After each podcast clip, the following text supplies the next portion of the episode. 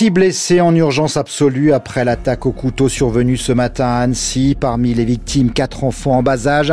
L'agresseur, un Syrien débouté du droit d'asile en France. La classe politique exprime son émotion au risque parfois de la récupération. Page spéciale dans ce journal avec Héloïse Roger et Anne Souhaitement.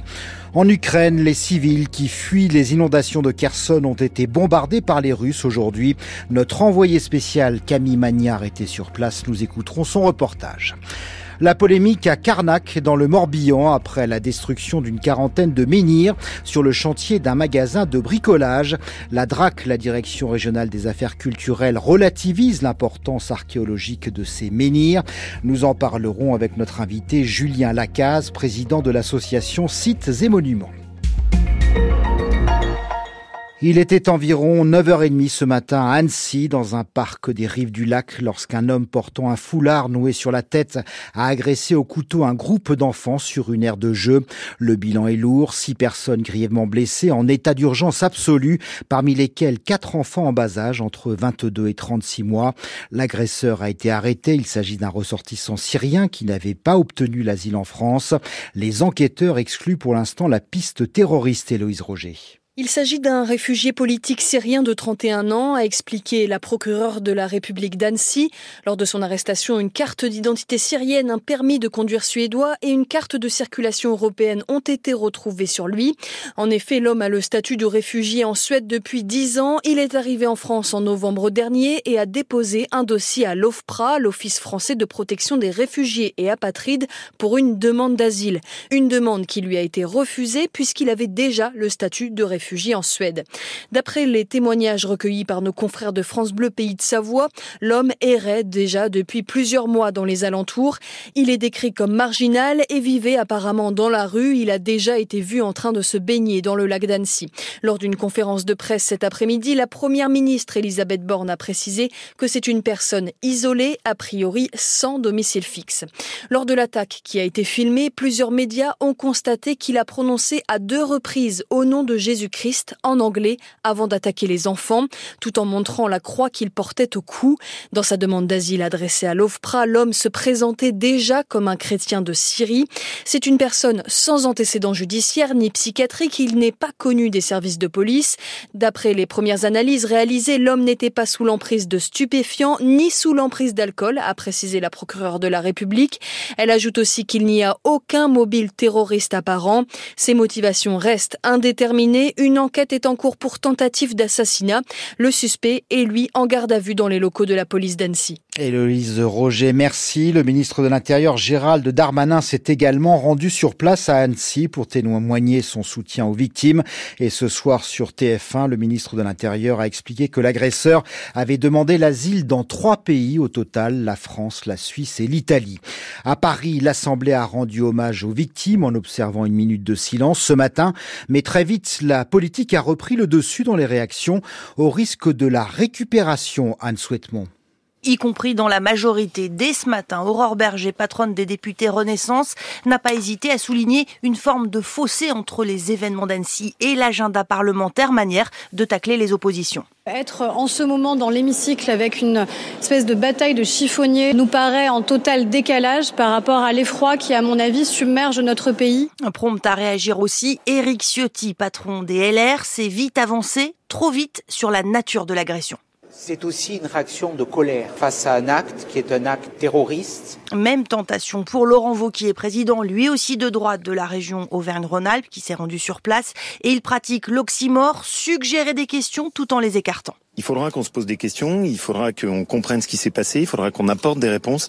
Aujourd'hui, juste penser aux familles. Éric Zemmour n'a pas eu cette pudeur. L'ancien candidat à la présidentielle assume de politiser son commentaire. Autrefois, les demandeurs d'asile fuyaient leur pays pour échapper à la mort. Désormais, ils quittent leur pays pour tuer nos enfants. Bien plus discrète, Marine Le Pen, juste un message de soutien aux familles, énième illustration d'une opération républicanisation du RN. Anne Souhaitemont, merci. À Londres, le Premier ministre Rishi Sunak a qualifié d'inconcevable l'attaque au couteau d'Annecy. Un enfant britannique figure parmi les blessés. En Ukraine, les Russes n'ont pas hésité aujourd'hui à bombarder les civils cherchant à fuir les inondations de Kherson. La ville est en partie inondée après la destruction partielle du barrage de Kakovka. Ces bombardements ont fait un mort et 18 blessés selon le dernier bilan. Notre envoyé spécial Camille Magnard était sur place quand l'artillerie de l'envahisseur est entrée en action. Les opérations se concentrent sur l'évacuation des habitants du quartier dit des îles, comme son nom l'indique, entouré par les eaux du Dniepr en crue. Les secouristes font des allers-retours en barque ou en gros camions amphibies. Des journalistes filment, des humanitaires prennent les évacués en charge. Et vers 14h, le premier obus d'artillerie tombe. Il tombe dans l'eau, heureusement, mais plusieurs barques se trouvaient là où la frappe est tombée. Quelques minutes plus tard, des soldats repèrent un drone qui tourne au-dessus de la zone et un deuxième obus tombe sur la terre ferme, cette fois à nouveau tout près.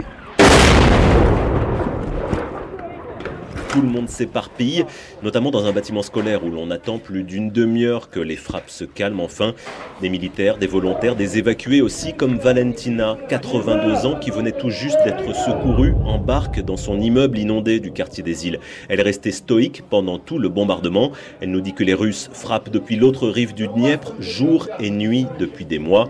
Et puis elle part dans le bus d'évacuation qui l'emmène loin de chez elle. Camille Magnard, envoyée spéciale de France Culture à Kherson. Conséquence de la destruction partielle de ce barrage de Kakovka, il n'y a plus assez d'eau dans le réservoir de l'ouvrage pour refroidir les réacteurs de la centrale nucléaire de Zaporizhia.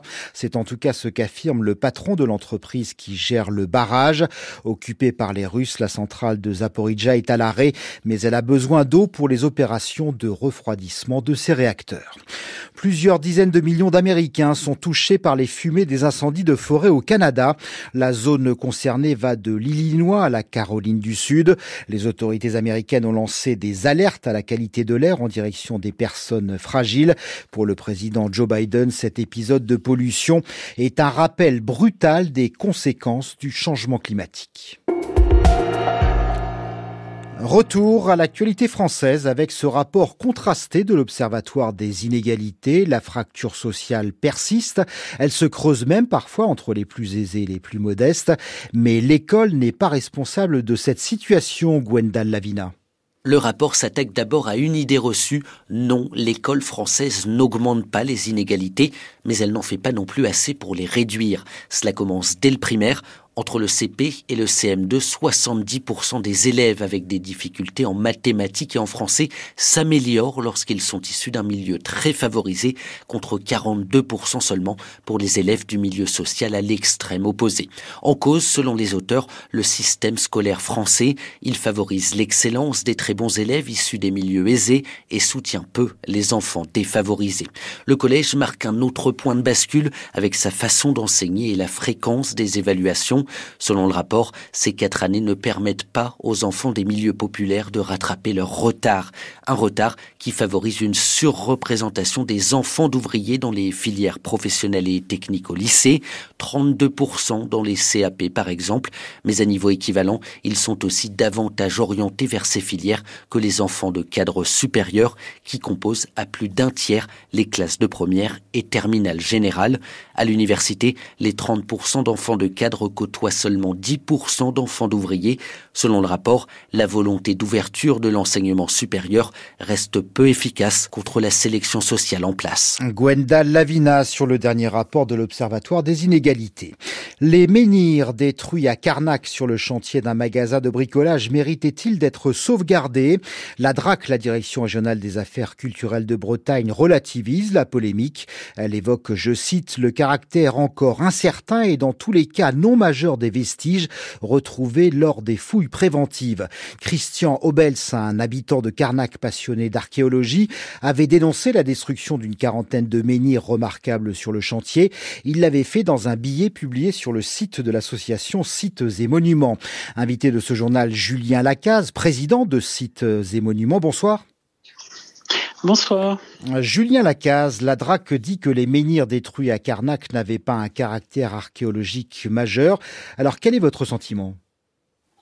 C'est une, une, prise de position un peu, un peu curieuse parce qu'elle se, se fonde sur le, seul document que nous ayons, qui est le, rapport de diagnostic.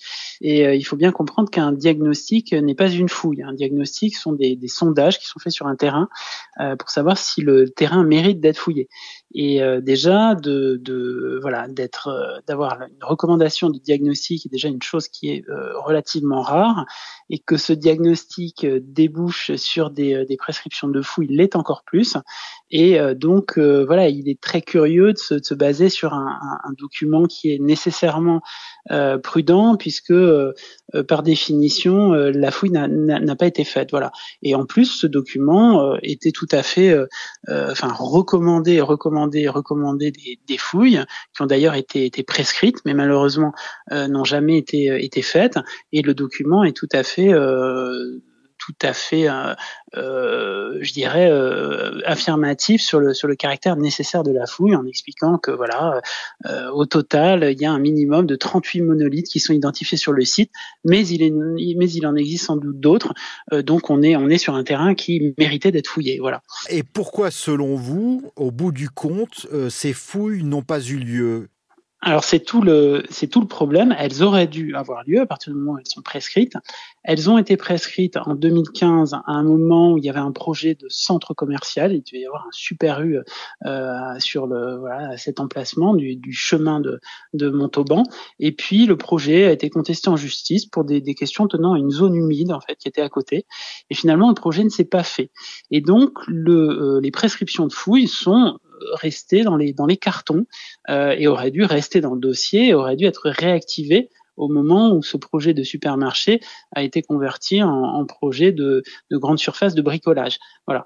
Et, euh, et c'est ce qui n'a pas été fait. Alors que s'est-il passé euh, Bon, euh, ce document a-t-il a-t-il été égaré? Toujours est-il que la DRAC aurait peut-être pu s'assurer que, que ces prescriptions de fouilles soient suivies des faits, ce qui, ce qui n'a pas été le cas. Voilà. Donc après, les responsabilités sont, sont probablement multiples, mais voilà, il faudrait peut-être que aussi la, la municipalité de Carnac se dote d'un service euh, dédié à l'archéologie, comme il y en a dans, certaines communes, de façon à suivre précisément les dossiers pour que les, prescriptions de fouilles, qui encore une fois sont, euh, rares, hein, ça veut dire qu'il y, a vraiment un sujet, euh, soient, bien, soit bien mises en œuvre.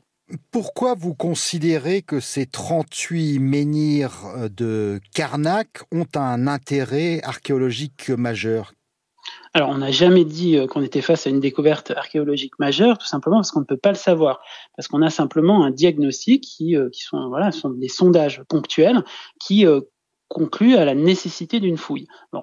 Après, ce qu'on sait, c'est que la zone est extrêmement riche du point de vue euh, archéologique, que juste à côté, donc à quelques dizaines de mètres, donc ça c'est la, la, ZA, de, Montauban, on, on, avait trouvé euh, un alignement qui lui était particulièrement intéressant parce que très ancien. Il a été daté euh, au carbone 14 grâce à des, à des résidus de, de charbon, et c'est un alignement qui date du mésolithique, c'est-à-dire de, de l'époque des, des chasseurs-cueilleurs qui est une époque où, en principe, on ne fait pas, il, n'y a pas ces structures monumentales qui viennent après, qui viennent au néolithique, à l'époque des agriculteurs éleveurs. Donc c'est très intéressant cet alignement qui a été trouvé à toute proximité de celui qui finalement n'a pas pu être fouillé.